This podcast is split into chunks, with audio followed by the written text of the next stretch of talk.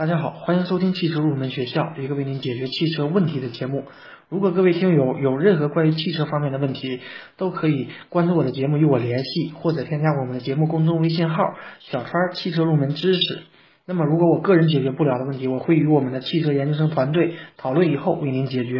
好，今天这期节目呢，我们来聊一聊汽车上的空气动力学的设计。可能很多听友会有这样的一种迷惑。为什么有一些车汽车的外形设计的特别的难看，而不能设计成像我们想象中的那么帅气？实际上，汽车的外形它除了考要考虑我们汽车整体的各个部件的布置，它还要考虑到的就是我们今天要聊的空气动力学。那么，通过空气动力学的测试，我们可以不断的修改汽车的外观造型，降低汽车的风阻系数。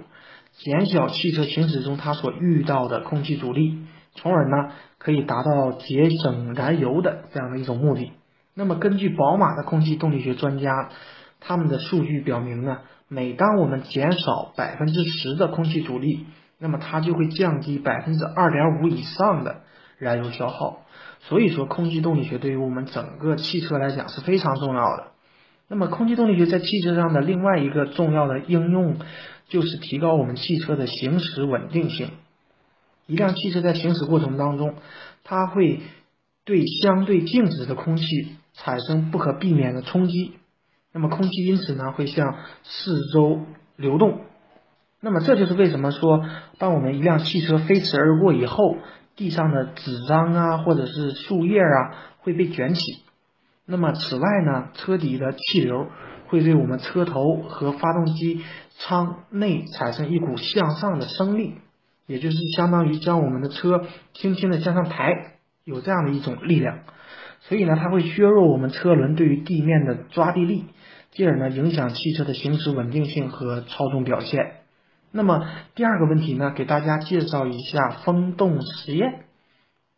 可能有些听友听说过汽车的风洞实验。实际上，世界上一流的汽车公司在进行汽车开发时，都要先把车制成一比二或一比一的汽车泥模，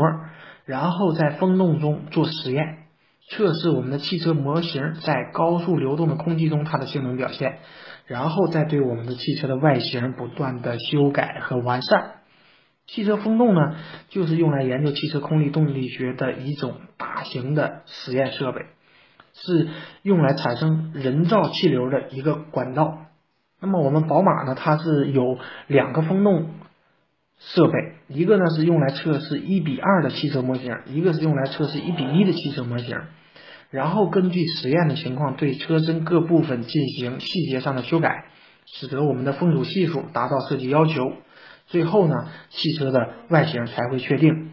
那么目前世界上它实车风洞还不多。主要集中在像日本、美国、德国、法国、意大利等国的大型汽车公司当中。目前我国最大的风洞呢，是在我们中国航空动力研究所它的风洞实验室。它主要承担的还是航空航天方面的风洞实验，但也可以作为我们汽车和建筑物的风洞实验。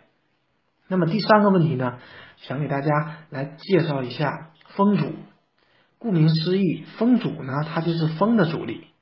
也就相当于我们的空气阻力，静止的车是不会受到风阻的。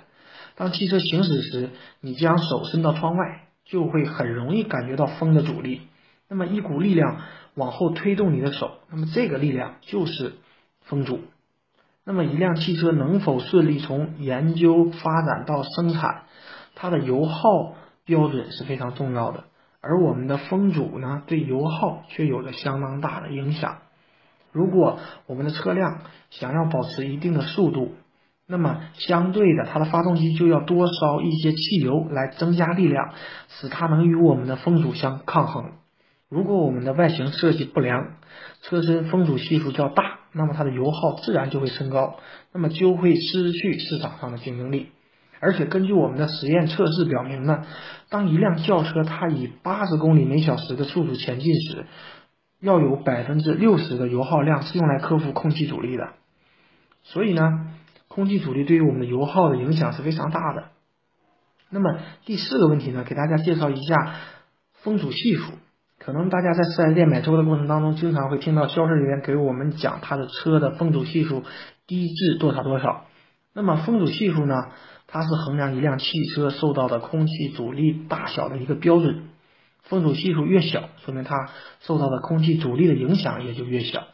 一般来讲，流线性越强的汽车，那么它的风阻系数就越小。那么我们一般车辆的风阻系数它是固定的，嗯，根据风阻系数，我们也可以计算出车辆在各个速度下所受到的空气阻力。一般来讲，我们马路上看到的大多数的轿车，它的风阻系数是在零点零点三左右。那么流线性如果好的汽车，如跑车，那么它的风阻系数可能在零点二八以下，甚至呢有一些特别的赛车，它可以达到零点一五左右。那么既然风阻系数对于我们汽车有一定的影响，那么最后一个问题呢，想与大家来聊一聊，我们怎样才能够降低我们的风阻系数？首先呢，大家可能有这样的一个误区，并不是只有汽车的外观形状才会影响我们的空气阻力。汽车的底部啊、车轮啊，也会对我们的空气阻力受到一定的影响。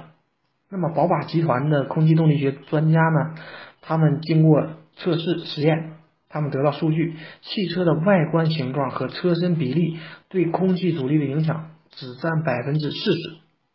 而车轮和车轮的空间，那么对空气阻力的影响却达到惊人的百分之三十。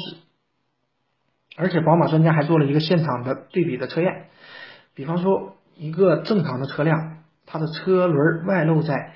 外面，那么它的风阻系数呢是在零点二八，而将车轮包围封闭以后，它的风阻系数立马就降到了零点一八。所以说，车轮和车轮所在的空间对于空气阻力也是有很大的影响的。另外呢，就是车身底盘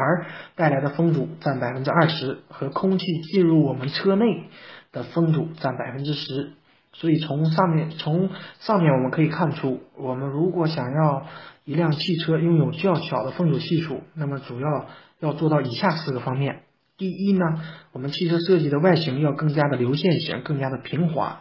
第二，它的车轮不能太宽，而且车轮的空间不能太深。第三呢，就是我们车身底盘的布局应该合理，它的排气管啊等部件一定要做的非常的平整，有利于让我们空气通过。第四呢，就是我们车前部的进气孔的设计也应该合理，因为我们车的前部让进入到车内的空气不能太多，又不能太少，太多呢会增加我们的空气阻力，太少呢又不利于我们发动机嗯进气的燃烧，所以呢。车前部的布局应该合理。好，关于汽车的空气动力学呢，就跟大家聊这么多。如果大家还有什么问题的话，也欢迎大家及时与我交流。节目最后呢，一首好听的歌曲送给大家，祝大家生活愉快。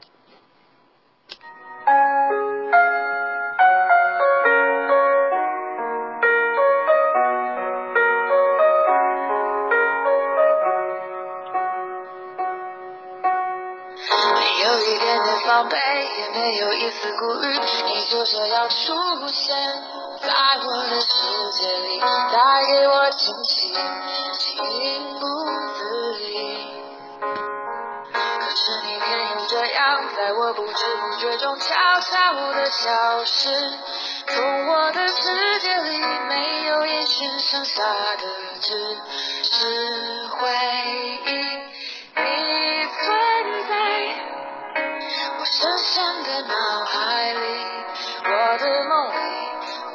的心里，我的歌声里，你存在我深深的脑海里，我的梦里，我的心里，我的歌声里。还记得我们曾经肩并肩一起走过那段繁华巷口，尽管你我是陌生人，是过路人，但彼此还是感觉到了对方的一个眼神，一个心跳，一种意想不到的快乐，好像是一场梦境。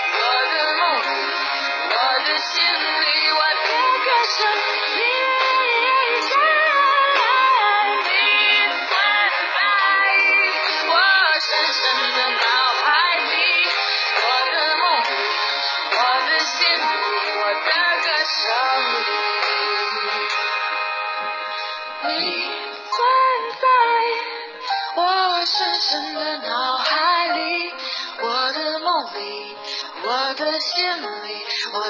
歌声。